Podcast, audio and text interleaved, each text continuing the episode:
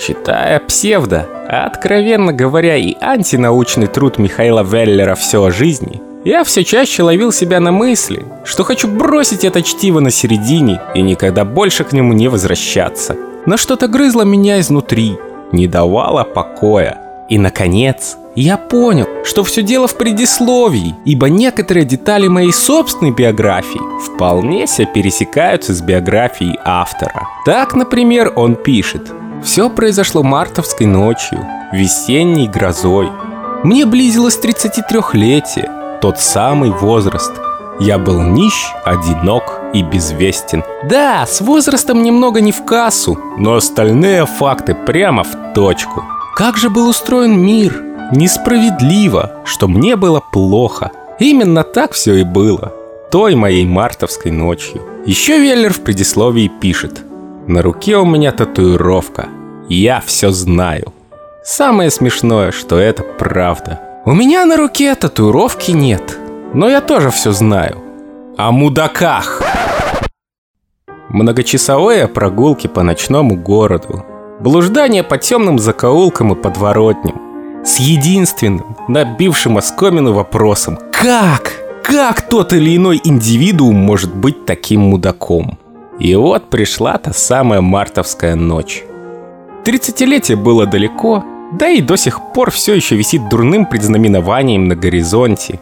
Окна только-только начинало лизать рассвет. В пепельнице тлел окурок. И внезапно на меня снизошло озарение в виде более чем лаконичного ответа очень просто.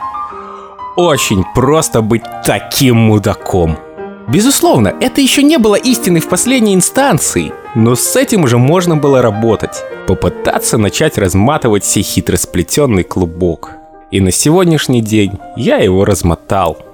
И поскольку не стоит ожидать появления фолианта «Все о мудаках» во всех книжных магазинах вашего города, вся эта ценнейшая информация будет представлена в форме лекций умозрительно представим, что в мозгу в результате неких злокачественных процессов возникает, назовем его мудовый нейрон, который, если ничего с ним не делать, постепенно начинает метастазировать во все более и более тяжелые формы, вплоть до последней терминальной стадии полный мудак.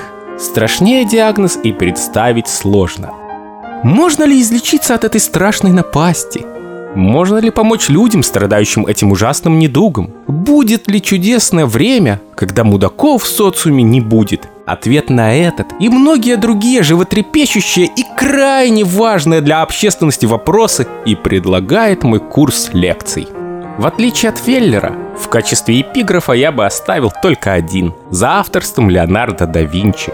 Существуют три разновидности людей – те, кто видит, те, кто видит, когда им показывают, и те, кто не видит. Я избрал для себя роль того, кто будет показывать. И если уж зашла речь о человеке, вдохновившем меня на сей, не побоюсь этого слова, эпохальный труд, то было бы справедливым отдать ему должное, включив в качестве одного из ярких примеров курс лекций. Важной деталью, которую стоит отметить, что Веллер будет рассматриваться исключительно в аспекте его публицистических и, прости господи, философских работ, ибо как писатель-прозаик он более чем великолепен. А легенды Невского проспекта так и вовсе шедевральны. За сим пока все. Да наступит ренессанс. Да, и последнее. Коли уж мы коснулись ренессанса. Истинная цель курса – отнюдь не обличить и поржать над мудаками. Хотя и это тоже – а максимально приблизить этот самый ренессанс, наступление которого с моей точки зрения неизбежно. Помните, друзья, фраза «Никто не идеален, ущербно и неверна в корне». Это самое, что ни на есть индульгирование, если пользоваться кастанедовской терминологией. Верная формулировка фразы такова.